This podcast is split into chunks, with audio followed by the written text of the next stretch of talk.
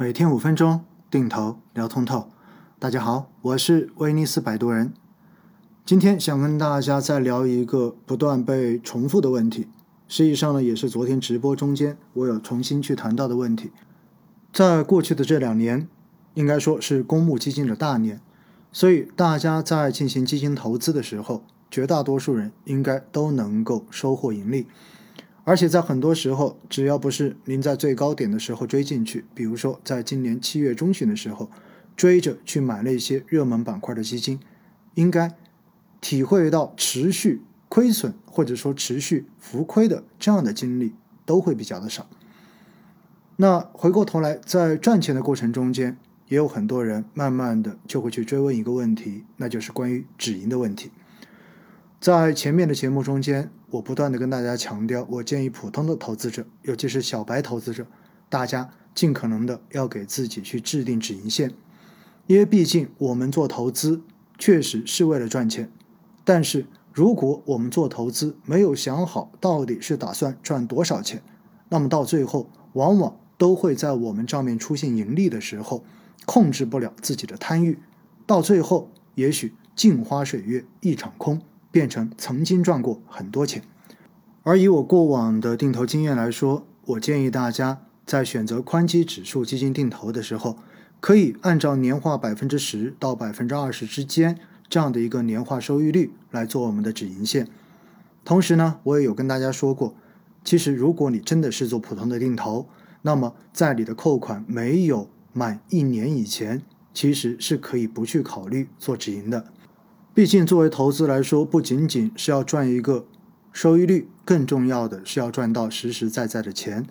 所以，除非我们是做大额定投，在一年以内已经积累了非常丰厚的本金，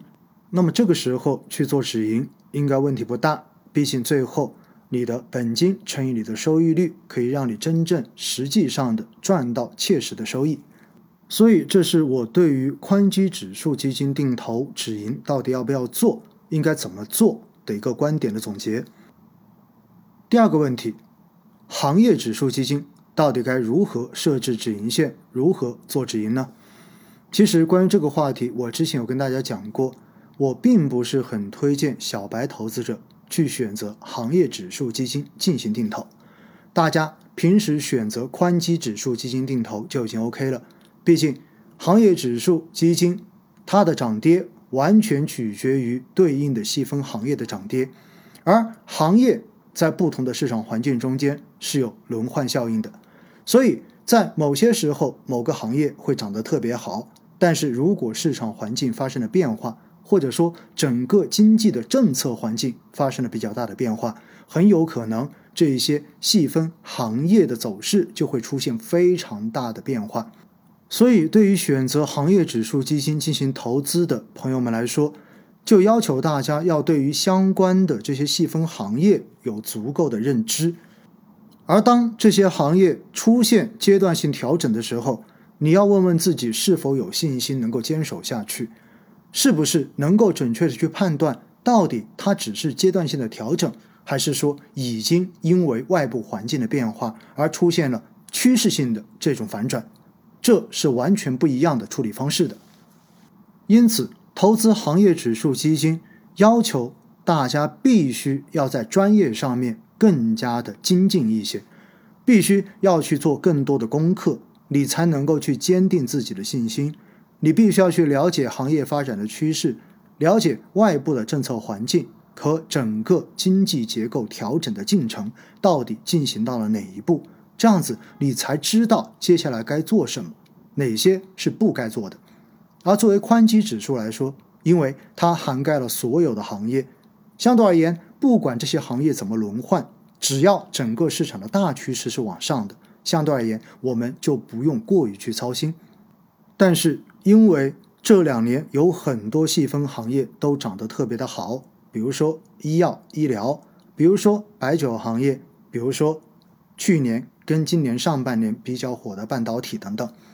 那这些细分行业因为有比较好的赚钱效应，而吸引了很多的投资者开始进入这一个领域的投资。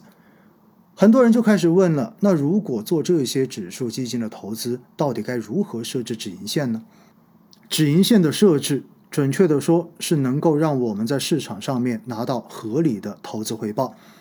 止盈线的设置，如果在持续上涨的市场环境中间，是有可能减少我们的投资收益的。这一点大家必须要有非常清楚的认知。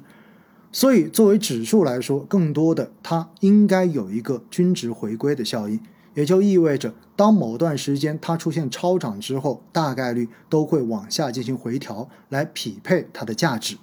所以，对于行业指数基金，我们到底该如何设置止盈线？一般来讲，我给大家的建议就是，你要去看一看这个指数过往这些年以来它的平均年化收益率到底去到了多少。然后在这一个平均年化收益率的基础之上，往上最多加五个百分点，可以以这个参照值作为你行业指数基金定投的止盈线。但是我还是要提醒大家一点，任何的细分行业都有它自身的生命周期，因此我们在看它的过往平均收益率的时候，必须要结合这些因素来进行考量，否则。有可能会被相关的数据所误导，比如说这个行业已经过了它的高速发展期，那么它曾经的这一些平均年化收益也许已经很高了，但是未来也许再也达不到这样的一个值，那么这个时候你所设置的这个止盈线也许就一点价值都没有了。因此，这就是我前面所讲的，行业指数基金的投资比宽基指数基金的投资。其实，需要的专业会要多得多。